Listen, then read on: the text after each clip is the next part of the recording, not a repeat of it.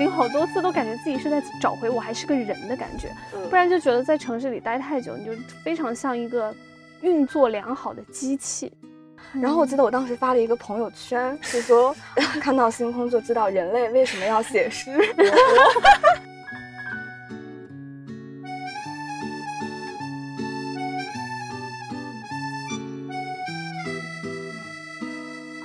大家好，这里是美理想编辑部，我是林兰，在这里先代表全体工作人员向大家拜个晚年。那么现在就开始我们的主题吧。好的，就是。妈呀，转的好僵。好，继续来吧。在过去的春节假期里面，很多人选择了回家，当然现在也有很多人选择了用这么长的一个假期出去玩儿。所以你们是回家了还是出去玩了？我因为已经好久没有回国过 春节了，所以嗯，下一位。我应该也是回家过春节，因为去年也就没有在家。你看，大家都是这样。我今年也是回家过年，就是我已经差不多两年没有回家过年了。然后就是有三年没有见到我妈了。我妈跟我说，三年，我三年没有见到我爸妈了，就没有见到我父母。我妈直接跟我说，你今年要是再不回来呀，我估计我都记不得你长什么样了。要不你就在外面别回来了吧。你就没有出国，堪比出国。对，然后我就说，因为我我就是那种春节特别想要出行的人，但今年确实迫于这个母命难违，然后就只好回家。但是过去我记得去年和前年我都出去了嘛，然后去年我是趁着冬天去了日本，然后去北海道啊、小樽什么的。嗯嗯，然后前年我去哪儿？忘记了，可能美国。哦，对对对，我去百慕大了。我从美国去百慕大，那是不是你十一去的？啊，我也忘了。我去年，我反正我前年也没回家过年，但我忘了我去哪了。反正就差不多了。随便挑一个。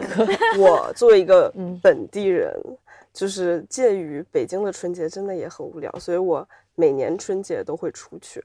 嗯，我是前年去了越南，去年去了德国，今年去西班牙，大概这样。嗯，羡慕羡慕，主要是是我感觉哦，但你去了德国，然后今年西班牙还好，我感觉很多就是到了春节和冬天，嗯，北方的朋友们特别喜欢南迁，就其实跟候鸟一样，有时候就到了天冷的时候开始南迁，就我好多朋友都是会在春节去。呃，那个什么东南亚，就是那个泰国啊，暖一点的新马泰那边。但是那个时候那里就全是人。我去德国就为了躲避人流，就 如我所愿，真的没有什么人。但是 也很冷，对吧？比北京暖和。对，因为好多东北的朋友就很爱去三亚。对。然后作为一个厦门人，就是从一个旅游胜地、旅游城市出来的。然后就非常喜欢逆潮流，就很害怕那个到了这种什么过节什么时候。而且很明显的一点就是，我记得我我当时还在北京上大学的时候，那个时候从呃就是过年回家，然后在厦门的时候，厦门是没有人的，就跟现现在的北京差不多。因为那个时候都回家过年，很少人会出去玩嘛。但是 这几年回家就特别的尴尬，就是只要。初一，然后除夕到初二好像还好，初三开始那个家基本就不能待了。然后因为我家就正好在那个就是厦门的环岛路边上，然后就非常的多人。然后就是你知道，只要往从环岛路从我家那边往那个市中，就是比较市中心的地方走啊，就是在曾厝垵那边一定会被 人流给淹没。所以嗯，就还蛮明显的。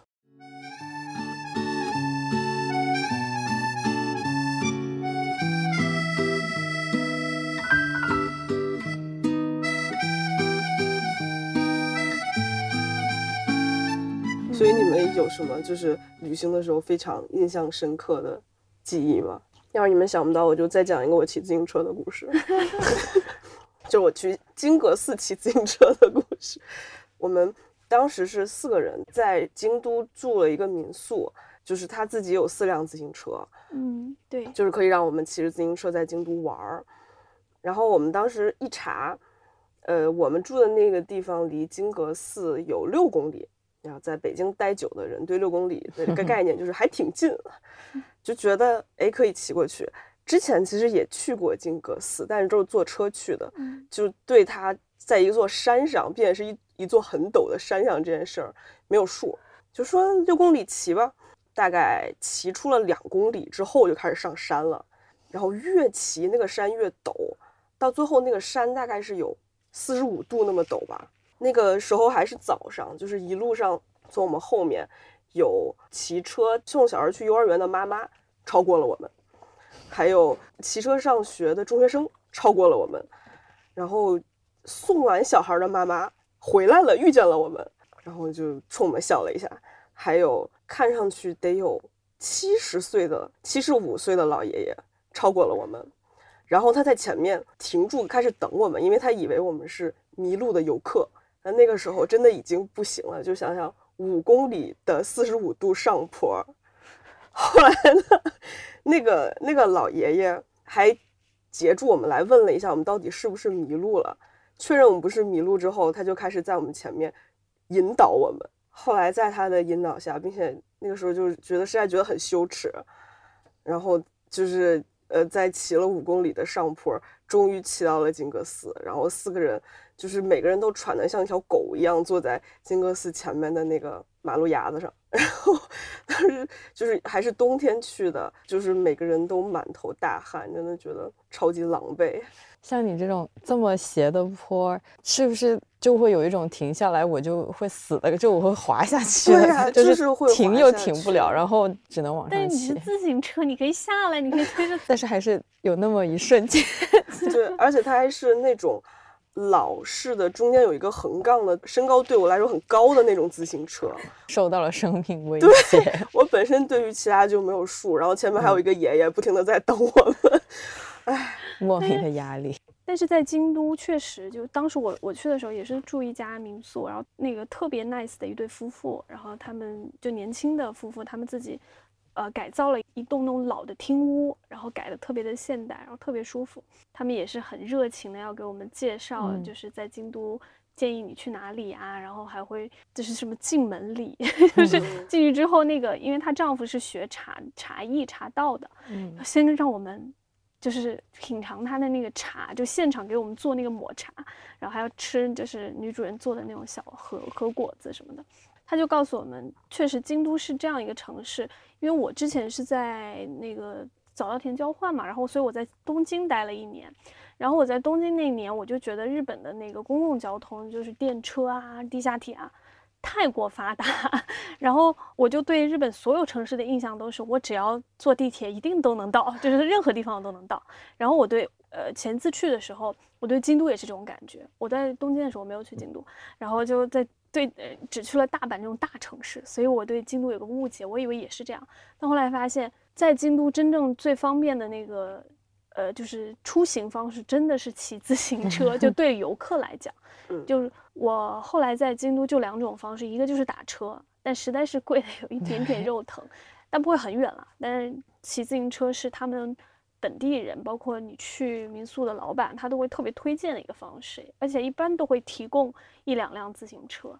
因为日本对交通这块管得很严，我一直觉得就是日本自行车还有什么什么，我我印象中啊有超速和那个就是特别人行道和那个就自行车道有很明确的那个规定，所以我就不敢骑，所以后来就变成一直去哪就坐公交和走路和那个打车。我的话就是因为呃，在埃及的旅行会给我印象比较深，是因为本来就待的比较久，待了大概有两个两个多月吧，两个月。然后刚去的时候就赶上那边的开斋节，我在开罗，所以就是他们全国各地的人都会在开斋节的时候去开罗玩儿，然后你就走在开罗的街头，会有一群人过来要跟你合影，就是你一路走可能会迎来好多波，就像我们什么八九十年代看到外国人一样，就过来跟你拍一张照，就很愉快的就 走了的那种。然后当时是因为平时是去做志愿嘛，所以平时白天在工作，就会晚上去玩儿，而且白天也非常热。我记得有一次去它的一个公园，然后坐游船，就是一个非常破的公园，但是有很多很多的人，就草坪上那个人的密度是你无法随便走动，就是你走走两步就会撞到一个什么人，然后要去抢那个游船的票，就是一群人围着售票处，然后大家拿着钱要买那个游船的票，真的就很像。就八九十年代，就回去了八九十年代的那种状态。然后在街上，出租车也全部都要抢，就打不上车。然后打出租车还会永远被骗，因为就每天去工作的时候都会打车，但每天的价格一定都不一样。就是 就是他那个司机有没有一些良知和存在多少善念，然后就收你多少钱那种。偶尔会碰到打表的出租车司机，但是你就会觉得他的表是不是不太对？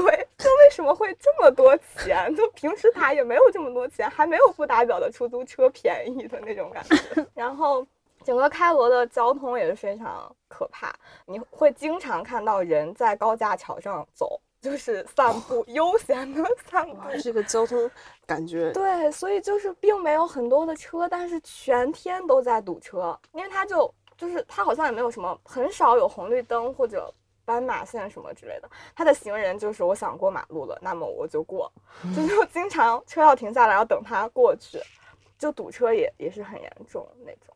你当时在埃及的时候大概是什么年份啊？一五年。哎，那那个时候不是正好遇上？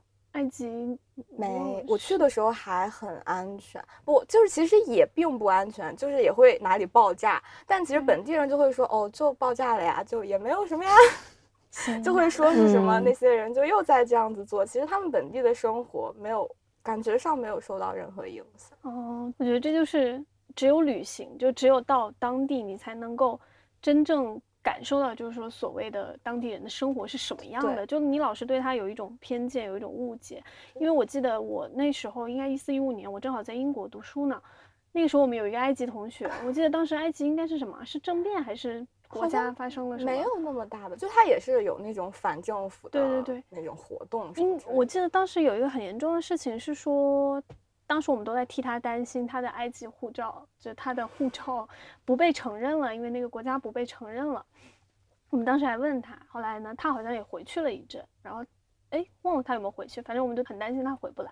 后来后来就是也是心很大的告诉我们，其实没有什么事情，日子该过还得过，就那种。就感觉已经习惯了，嗯，对，其实也并不危险，就大部分的地方还很安全。但其实会坐车去到。一些就外面比较危险的地区，就真的会那个大巴车是会有军队上来检查，然后检查完了再放行大巴车继续走那种。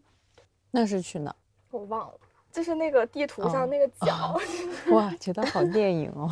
对，就是真的开到半夜，然后就会被停下来，然后会有军 队来检查，再下车，车再继续开那种。对，因为那边好像大巴非常的多，就到了北非，包括摩洛哥，好像也都是靠大巴，嗯，然后就经常会坐那种一夜的大巴。嗯你们有去看什么吗？那些金字塔吗？我好刻板印象哦。金字塔是非常绝，就是，嗯，因为它其实是在跟开罗里的，就在开罗的室内，嗯，然后。如果你从大门进，你就是要付什么门票，各种奇怪。但是你可以 翻墙进吗？是，就是他可以从后面进去。然后你他会有一些本地的那种骆驼队啊，就那种旅行的那种地方，是他就带你从，就让你骑着骆驼从后面那样绕进去。然后就没人管了，就没人管。哎呀，这真是一个很心大的国家，就是你还要付骑骆驼的钱嘛。但是就是你就是钱就完全没有经过任何游客的那种出入口，你就直接从后面就进去了。那我可以不跟，我可以跟在骆驼后面不骑它，然后悄悄的溜。就比较远，你知道那边骑骆驼不是像咱们这儿的那种沙漠观光，是那种一步一步，它那边骆驼真的是奔跑的。真的吗？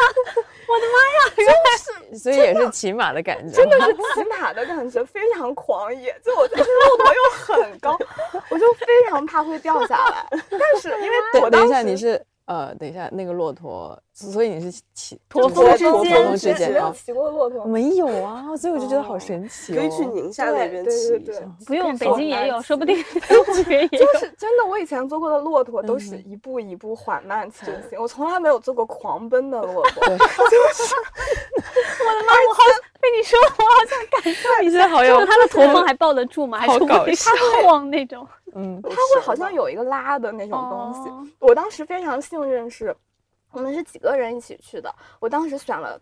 最最前面的那个骆驼，所以就那个向导和我坐在一起，我就觉得啊，好安心，至少不会掉下去。就 是他们后面的人就从那个骆驼上下来，真的要吓死了，就是非常担 心自己会摔下去，以及真的有人会摔下去，就真的有嗯，人从就在金字塔那个地方从骆驼上摔下去。对，因为就是狂奔的那骆那会受伤吗？就像被马踩？就摔下去，它因为它比较高，所以有可能会摔断胳膊什么的。这么高？骆驼很高，骆驼是很高的，对骆驼比马高多我了。奇怪啊，可是我没印象它有这么高。当地找那种小的那种旅行社，他会带你坐，反正就做很多猎奇的那种景点。就是 那个吉萨金字塔，不是如果你要进它，从盗洞进金字塔里面是要收费的嘛？但它还有其他的金字塔是不收费的，就它嗯。不在那个吉萨的那个金字塔群，它在另外的地方，我们就去了，然后就真的进到金字塔的里面，就嗯。穿过一个长长的盗洞。就进去之后发现什么都没有，还特别 臭，然后然后又要原路返回，就那天臭的，对，就里面空气特别特别难闻，主要是是什么东西尸体。还是对啊，是不还是陈说是年老尸的味道不？是什么么体便吧？我觉得就是因为就是排泄物不流嗯通，哦。对，因为它整个是密闭的空间，它只有一个盗洞，所以，比如说去金字塔里面，跟我们去那种墓穴有什么不嗯一样的是 在里？墓穴不是就挖开让你看吗？那你走金字塔在那种不就甬它不是墓穴吗？我一直以为嗯金字塔建起来它就是一个墓穴，就是放法老尸体的那种就木乃是伊什么的。就是它金字塔和帝王谷还好像还不一样，就他们很多的那种，就木乃伊是在帝王谷那边挖出来的，那种就很像我们正常的墓穴，就是你进去能看到壁画，能看到就是各种墓室，但金字塔不是，金字塔就是一个那种空间，好像所以金字塔过去它也我承载其他的生活功能，是吗？它没有，我我不知道，我觉得那它为什它可能里面也真的放那个什么，但就不一样对，是被嗯拿嗯拿出来了。但就不是像就帝王谷那种，帝王谷是可以真的看到啊那种壁画，非常好看，所以收费的金字塔和不收费的金字塔区没别是什么？差吧？就是开 发所以了和你一直都没去的是免费的，没有去过收费的，没有去，因为那个桑导就跟我们说啊，我们不要去这个，这个要花钱，我们一会儿去一个不用花钱的。对，埃及人真的玩的太野了，就去海边那种沙漠也是，咱们这边。开沙漠摩托都是要有一个人带着你，他那边就自己开，就租给你之后你就随便你开，就觉得我第一次开我就觉得天哪，这个太刺激，这真的可以没有驾照的人玩吗？然后潜水也是，当时是因为我已经潜过几次，我会比较熟，但我并没有任何执照。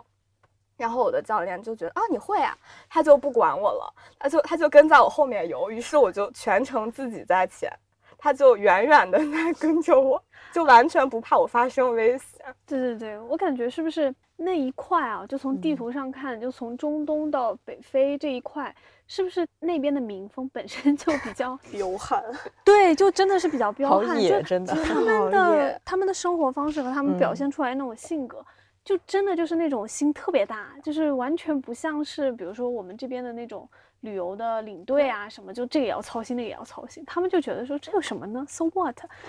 但其实你去英国，在英国有没有去爱丁堡的那个，没有，就是它的那个叫什么亚瑟王座吗？还是什么？嗯，一就是有一个山，就是一个室内的山，然后就有一种听上去并不陡的感觉，然后你就爬，发现有一段是要手脚并用，几乎九十度的爬上去。就对对觉得很神奇，到底为什么一个室内的山不能有一点人工的辅助？就一点儿都没有，就是要让纯感受一下自然，就感觉不知道为什么，就是国外就特别的在意，就是我要让你感受原生态，感受那个纯自然的东西。我不是，我就是去城市玩儿，我不是那种热爱大自然的旅行者。有人去出去玩，就是会有这种徒步啊、野营啊，嗯，然后这种项目我就不是，就不行，我得去有人烟的地方。我是我应该算是比较偏自然派的，就是嗯我的分类是，我觉得有，我一般不会分自然和城市，我一般可能会分自然和人文。嗯，因为城市可能更偏人文一点，它是人文下面的一块。然后我之前一直都是非常非常自然派的，因为在我的那个概念中，我就觉得旅行是为了让我完全的跟原本的那种城市生活去隔绝，或者说完全改变一个生活方式。然后我到那儿，我是要把自己清空，然后。我就一直觉得，就我已经在城市里被异化这么久了，我一个人都跟个机器人一样，就系统都已经开始缓慢运作的情况下，我就必须去到自然空间里找回那么一点点的人性。就真的对我来讲，我去旅行好多次都感觉自己是在找回我还是个人的感觉，不然就觉得在城市里待太久，你就非常像一个运作良好的机器，就你感受不到我到底应该怎么证明我是个我是个生物，我还是有感情有那种。就是那种直接接触，就和自然物啊、和人啊、和生物啊去直接接触的那种触感，我觉得我感受不到，所以我就去旅行的时候，我就特别的偏自然派。过去的旅行经验里面，基本去的国家也好，城市也好，都是那种风光，就自然风光特别好，什么冰岛啊，那个百慕大，就这种地方。然后我记得我当时去百慕大的时候。第一个跳出来反对的就是我妈，她觉得你会消失。对，就是跟好多朋友说了，然后他们第一个反应都是，嗯，为什么你要去这种地方？你你不怕坠机，或者是就完全消失了吗？嗯。然后我本来对百慕大的印象也是，就百慕大三角洲，然后觉得那是个很神秘，然后磁场特别那个强烈，然后就你不知道怎么就会消失不见。但其实真的，嗯，完全没有。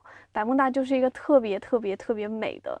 加勒比附近的一个小海岛，然后它的整个风格就很像那种那种海上岛屿的那种，应该怎么怎么说？热带的那种岛屿风格，海蓝的就跟假的一样，然后沙滩是粉色的，然后整个小岛特别小，感觉整个就是这个所谓的国家 里的人，就每个人都认识的那种，因为它太小了，而且它应该是英属吧。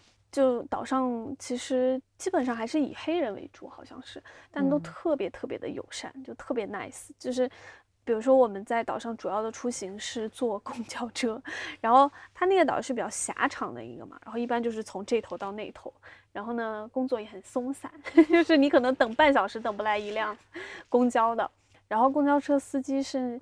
你上车要跟他 say hello，然后下车要跟他说拜拜的那种，他也会跟你特别 nice 的打招呼。然后我觉得最绝的是，你能感受到他们就那个工作闲适到什么程度，就是我们坐那个公交，因为很多都是游客，然后当有一个游客问他说，呃，比如说他要去哪里，然后不知道怎么走的时候，我记得有一趟是那个司机直接把车停在旁边，然后他下了车，他就直接下车，带着那两个背包客。然后走到了对面，跟他们说你们应该怎么做，去哪里。然后就还，我都甚至怀疑他当时要陪他等到下一辆车才会回到车上来。我后来在百慕大待了一周吧，然后我们也是住一个民宿，然后那个民宿是一家人，就是明显是个度假的那种小别墅。然后它分成两边，这边是他们自己住，然后这半边有一个小房。一个独立的小楼，然后呢就可以那个完全的看海。那段生活真的是让我非常深刻的感受到什么叫做面朝大海，春暖花开。真的就是完全就不想回来，而且因为那个海太美了，就每天早上就是可以看那个双彩虹，然后看那个什么海鸟，然后在那飞过，然后你就在那坐着听海浪声，然后完全没有人，就是完全没有人，因为它是独立的私家别墅嘛，然后还有一个。那个私人泳池，然后是那种无边泳池，你就可以在那，你知道吗？就享受人生。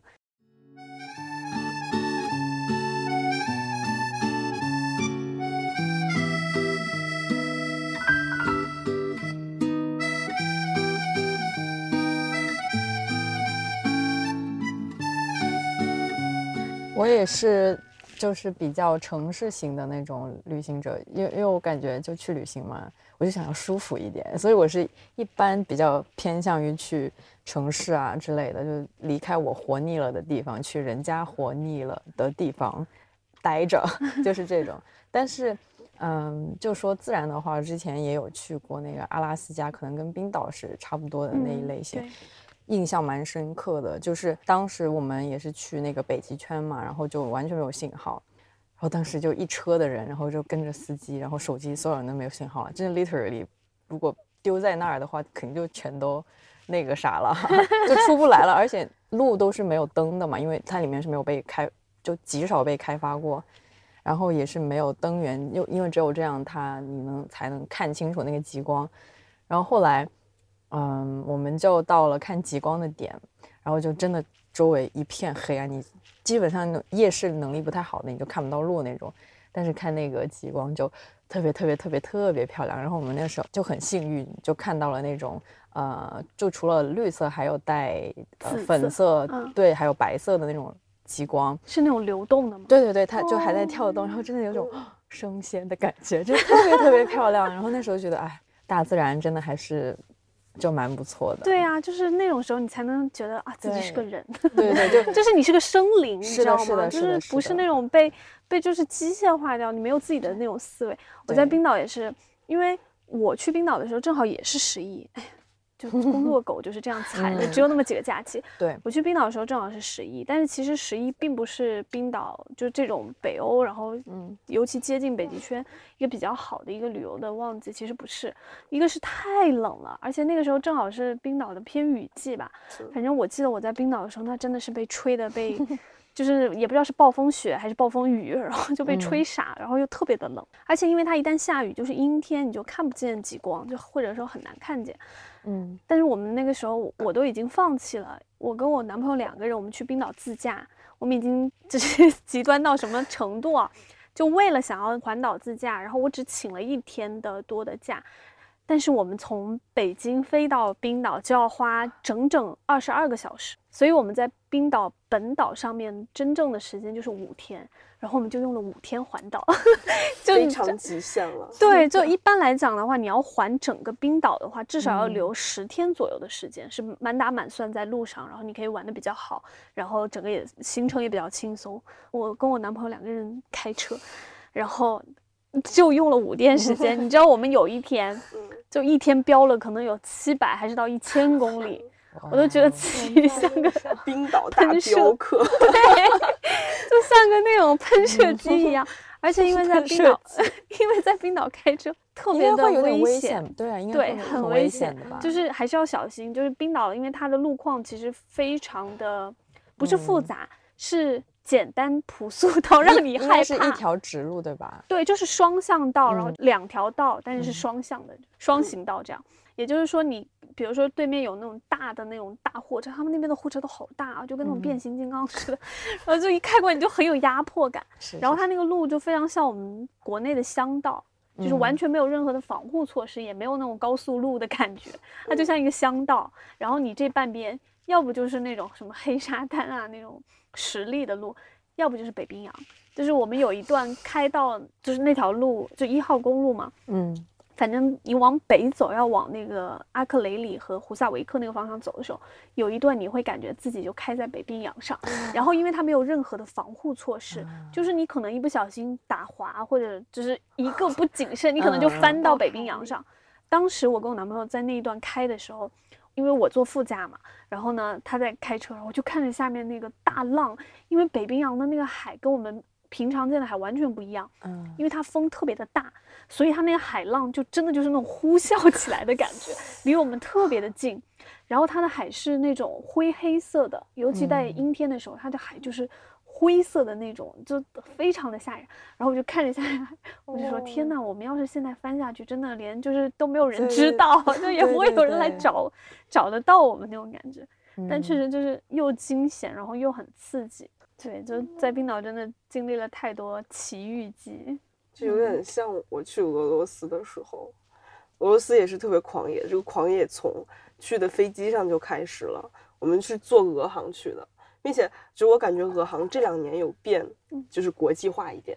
我大概是六年前去的俄罗斯，那个时候俄航好像那种，就是你还不太可能，比如转机坐俄航转，好像基本就是。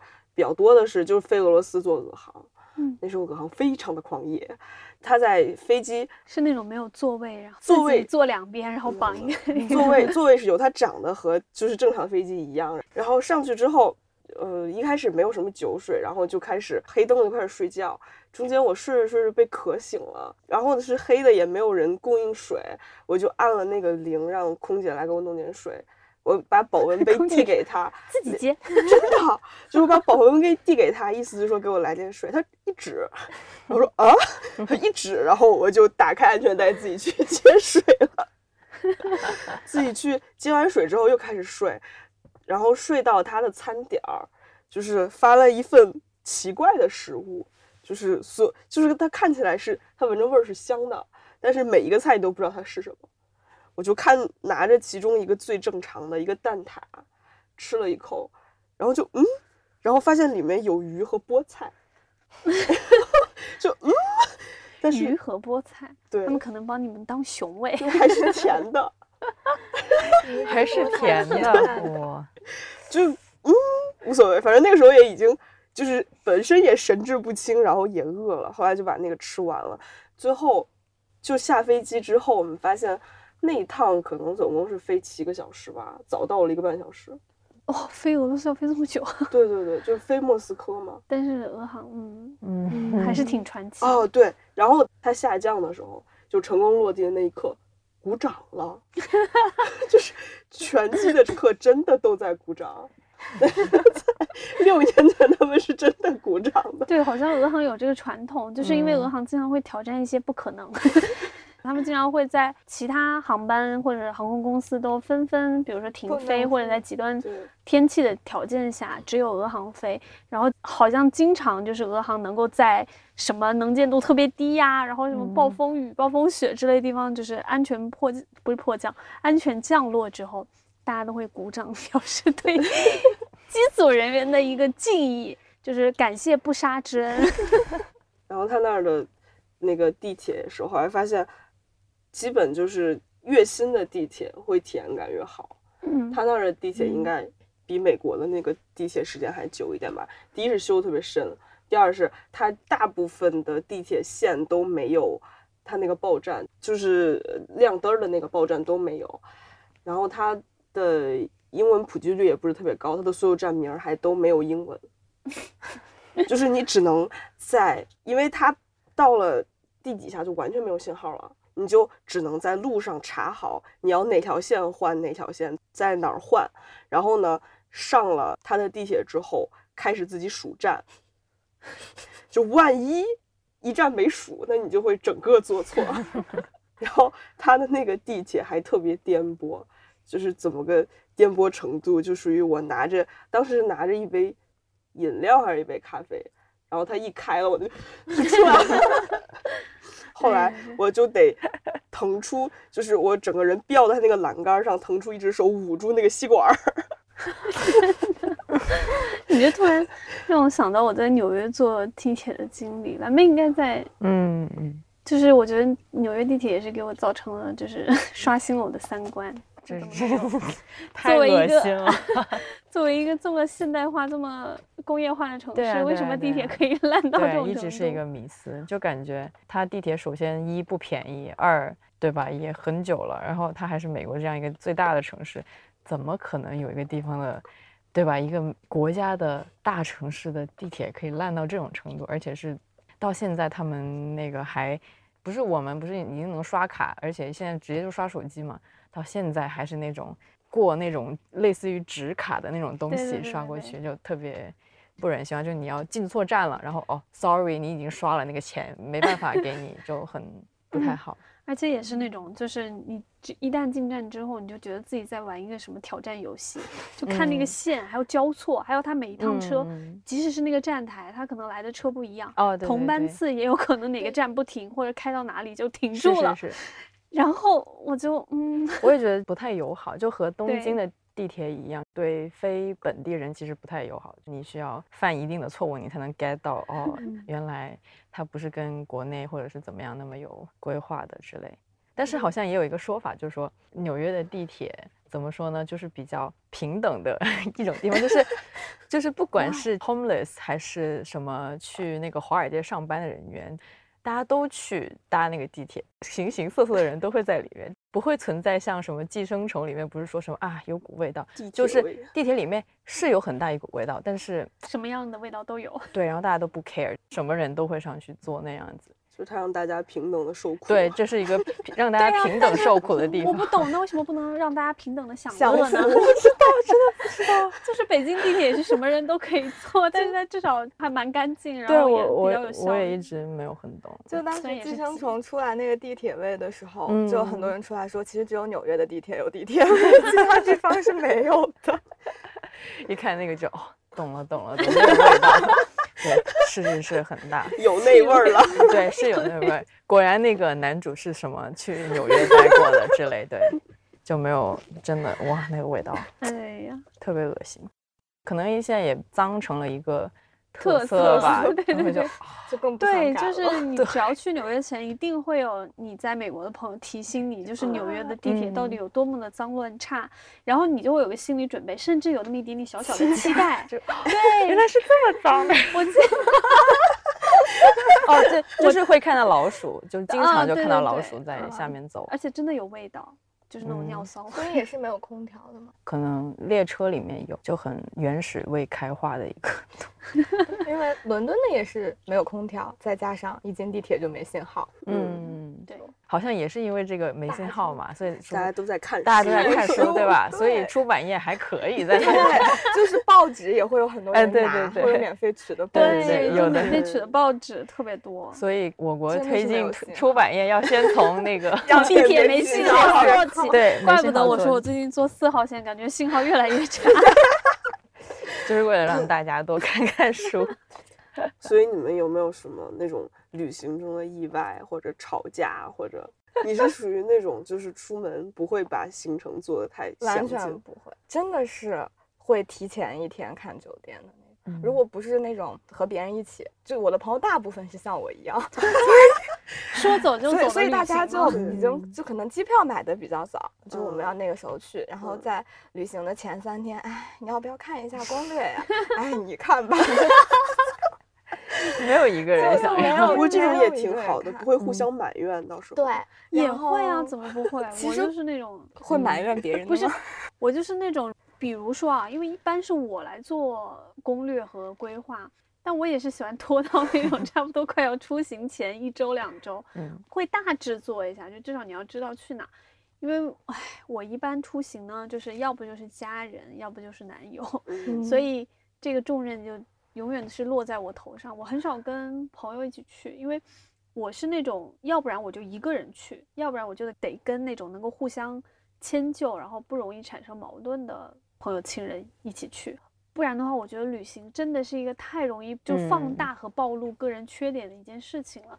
在旅行途中，真的，尤其是我很怕跟那种不太熟的人一起去，那种感觉就是迁就你吧，我又觉得不值 不迁就你吧，我们还要一起走下去，好像也不太行。总不能我直接 solo 就走了吧？所以一般来讲，我会大致做一个，但是那种埋怨就是会生气，会觉得说。为什么不按设计好的去这么做？对，做攻略的人就会这样。对，不做攻略就是没有任何的矛盾。就大家到了酒店，哎，我们今天去哪儿啊？然后打开手机看一下，啊，那我们今天去这儿吧。好呀，好呀，然后就走了呀。但是如果比如说你到了那个地方，或者你们现场的攻略觉得没有你们意想中的那个行程感受的好，那你们会互相埋怨吗？或者至少我觉得当面不太容易，但是比如说私下会觉得。都怪你吧？好像不会，是不会。那可能就是朋友，还性格都比较相似，物以类聚。对啊，就不是还有一种说法叫做“成田分手”，就是日本那边的东京不是有成田机场吗？当年他在泡沫经济之前度蜜月就经常是出国度，嗯，然后那个时候就有很多。新婚夫妻从蜜月度回来，就在成田机场分手了。就是在旅行中吵的架，已经觉得过不下去了。嗯，对，所以很建议大家，不管是亲朋好友，嗯，出去旅个行，都是原形毕露。对对对。因为日常的东西你习惯之后，你就没有那么敏感了嘛。嗯。但是你当你把你们，比如说两个人或几个人，放置到一个完全陌生的空间的时候，对。特别容易把每个人的特质表现出来，不管是好的还是坏的。就有的人他可能特别的有规划性，特别善于去做一些计划，但有的人他可能真的就是特别的随性和 懒散，就很容易产生冲突啊。我就觉得，而且是不是因为到了一个新的环境，你本身会兴奋，但同时你也会有压力，就是会有陌生的压力。反正我是那种会有陌生压力的人。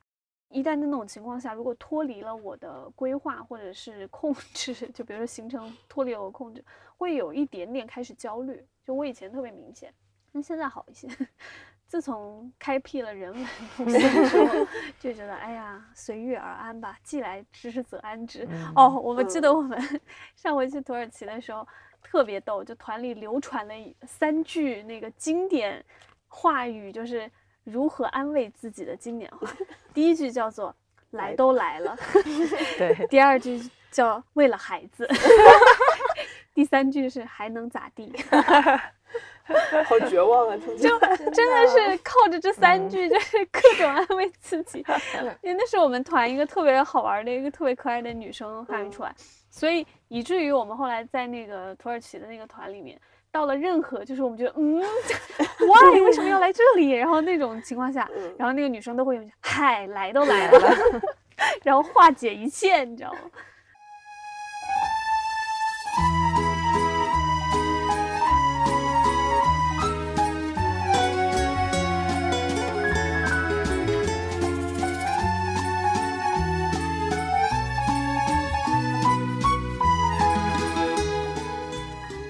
其实我觉得出去玩还是比较特殊的感觉，就是你要到了那个地方，你才能够了解到到底当地是什么样的。嗯，不然去之前你对它有太多奇怪的那个想法和偏见，但是其实你去了之后会发现就是很不一样。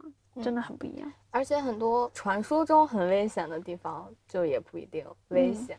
我当时去巴黎的时候，就是因为没有做攻略，再加上前一天订的酒店，再加上预算有限，所以就把酒店定在了第九区还是第八区，就巴黎最危险的两个区之一，就甚至是最危险的那个区吧。刚跟当地的朋友一说我们住在那里的时候，他就很震惊。他说：“怎么住那儿了？你把相机收起来，回去的时候记得随便找一个塑料袋把相机放好，千万不要被抢了。”就被他警告说，真的非常危险，就搞得我们每天回家都小心翼翼。确实是整个区，你下地铁会有很多站街女，就是那种亚裔的站街女，非常非常多。就可能从早晨八九点就会有吧，然后到晚上。你十一两点回来，他还在的那种，但是就会吃的非常好，因为那片就是东南亚聚焦、中国人聚集的区域，就吃到了什么油条的 早餐，在巴黎。吗？对，在巴黎吃到了豆腐脑和油条的早餐，然后吃到了非常好吃的越南米粉，就那家店我们去吃了三次，在在期间就觉得太好吃了。然后就吃到啊，老板就认识我们啊，你们又来了。对，但也没有发生什么意外。但其实很多人去巴黎都会被偷被抢，就感觉每天提心吊胆，但其实非常安全的度过了，还吃到了油条。在伦敦真的很难吃到嘛，我们当时就感动都快哭了，吃到的时候。但是油条有点难。但是伦敦有很好吃的那个越南米粉，嗯，对，越南米粉是，但是油条真的。但是你们去越南一次就会戒掉越南米粉啊？真的吗？我好喜欢吃越南。我去之前也非常喜欢吃，但是我在那儿吃到了第三天就不行了，就去找就一直吃吗？大概每天吃一顿吧，吃了三。越南只有米粉可以吃吗？对呀，难道没有什么春卷？有有有有都有的，但是其他越南菜就会长得一副你不是很想吃的样子。所以当地的菜你会愿意去吃的，也就是米粉。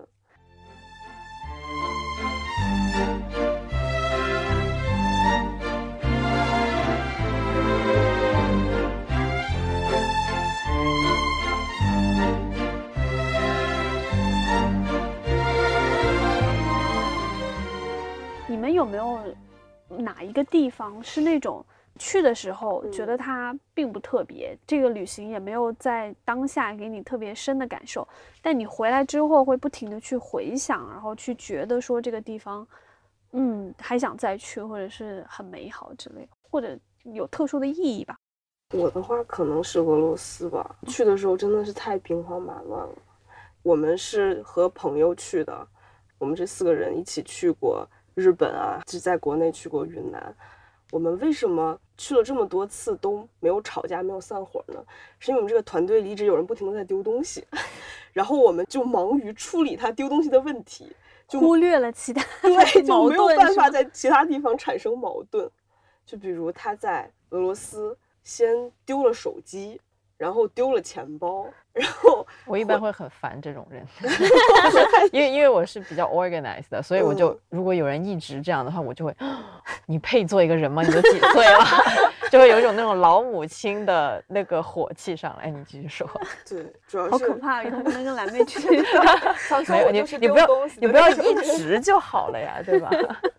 不要一直就好了。然后主要是他在俄罗斯疯狂的丢东西，导致我们的俄罗斯之行过于丰富多彩。过于剧情跌宕起伏，如果在一个地方，比如说一直丢东西，会遇到这种嗯，难题，你难道不会就觉得啊好丧，就不想再去，或者不想再那个对？就除非俄罗斯对你有什么更特殊的吸引力。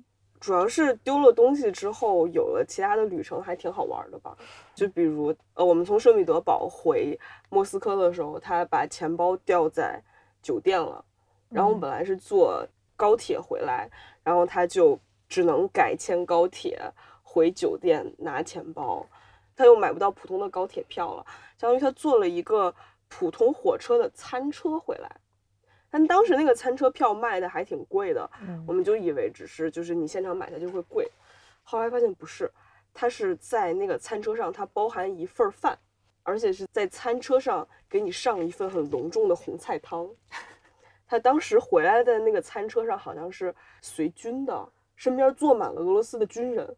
他在俄罗斯军人的包围下，跟大家一起吃了一份红菜汤，然后回来了。那你还想，比如说回嗯俄罗斯，主要怀念它的什么呢？就除了这种特殊的俄罗斯就是非常的狂野，就比如当时只是想去他的那个莫斯科的二手市场去看看手工艺品啊，结果发现他那有半条街都是在卖枪的。俄罗斯还热情的招呼我们去看，去买枪，这也太硬核了吧？真的。后来我才知道，他那儿还有那种你花钱就让你开坦克，花钱去摸熊。坦克，摸熊摸熊我还 挺好奇。嗯，摸熊有点害怕，不是对吧？没有看过《荒野猎人》吗？那个熊多么的可怕！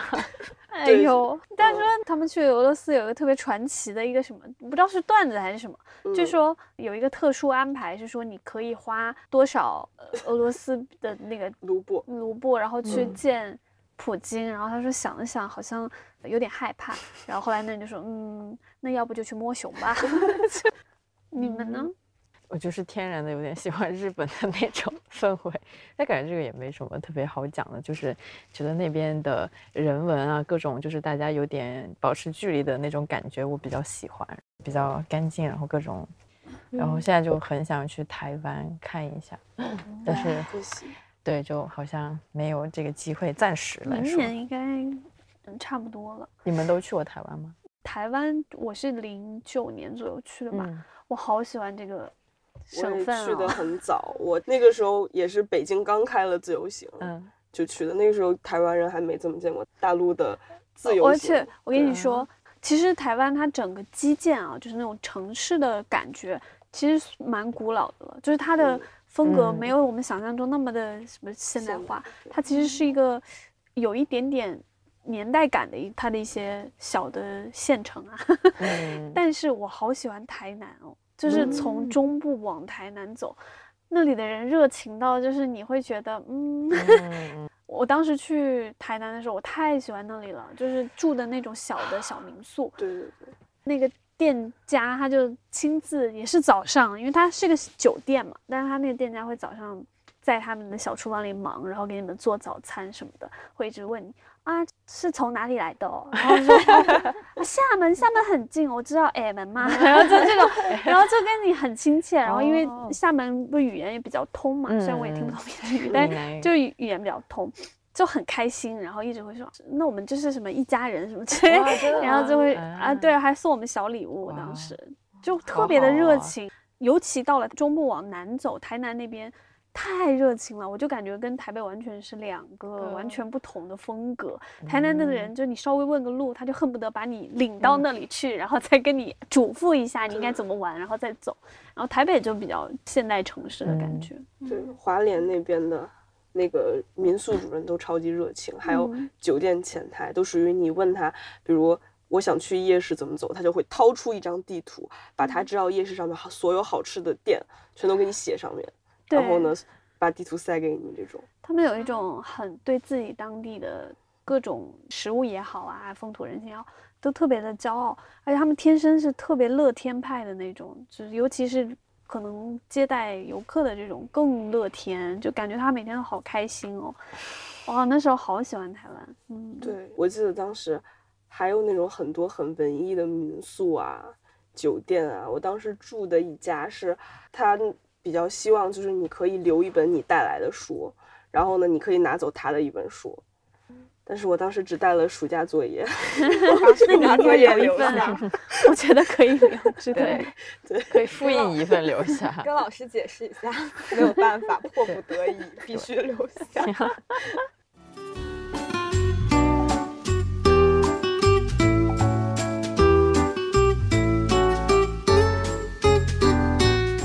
当时我记得我回来不是还跟你们吐槽嘛，就是把我的土耳其行程整个吐槽了一遍。嗯，但是回来之后，因为理想国不是有出那个伊斯坦布尔三城记嘛，嗯，因为你去过了，你会对这本书有特别强烈的感觉，就包括它里面提到的一些地点、提到的人名，还有提到的一些宗教啊、国家政治这些历史啊等等等等，有特别明显的感受。就是你觉得你是直接接触过的，这个我感觉就是旅行带来非常不一样的东西，就是你从书本上看到的，或者你从媒体啊、大众媒体里面接触到的信息，和你现场去了那之后再回来再去接收消化这些信息，完全的不同。其实我对土耳其并没有那么深的感觉，包括伊斯坦布尔这个猫城这么爱猫的人，我也没有什么感觉。但我回来看了一点点《伊斯坦布尔三城记》这本书的。内容，然后包括一些它的相关的文章啊、介绍之类的之后，我就特别的想要再回到土耳其去，或者回到伊斯坦布尔去，去看一下当时我没有感受到的那些，或者是没有接收到的那些知识。对，日本也是，因为我觉得日本是一个哪里都都可以去，然后都可以。对对对，整个国家感觉就跟韩国不太一样，韩国好像你去了个首尔。就没什么好去的了，但是日本就不一样，就是而且每个地方都不太一样，对对对，风格，大城市和自然乡村都有不一样的魅力，都可以去。而且日本感觉特别给人安全感，对，也是比较同意你刚才说的，就有很多东西你必须要自己去看过了，你感受过了，你才知道，其实哎呀，跟我平时知道的、看到的很不一样。然后就会知道啊，世界上还有这样的一些地方，一些人呐，就感觉不要老框在一个地方，会要知道这个世界的丰富。然后平时再回到自己日常生活的时候，就好像会容易理解一些多样性一点，好像太上价值了。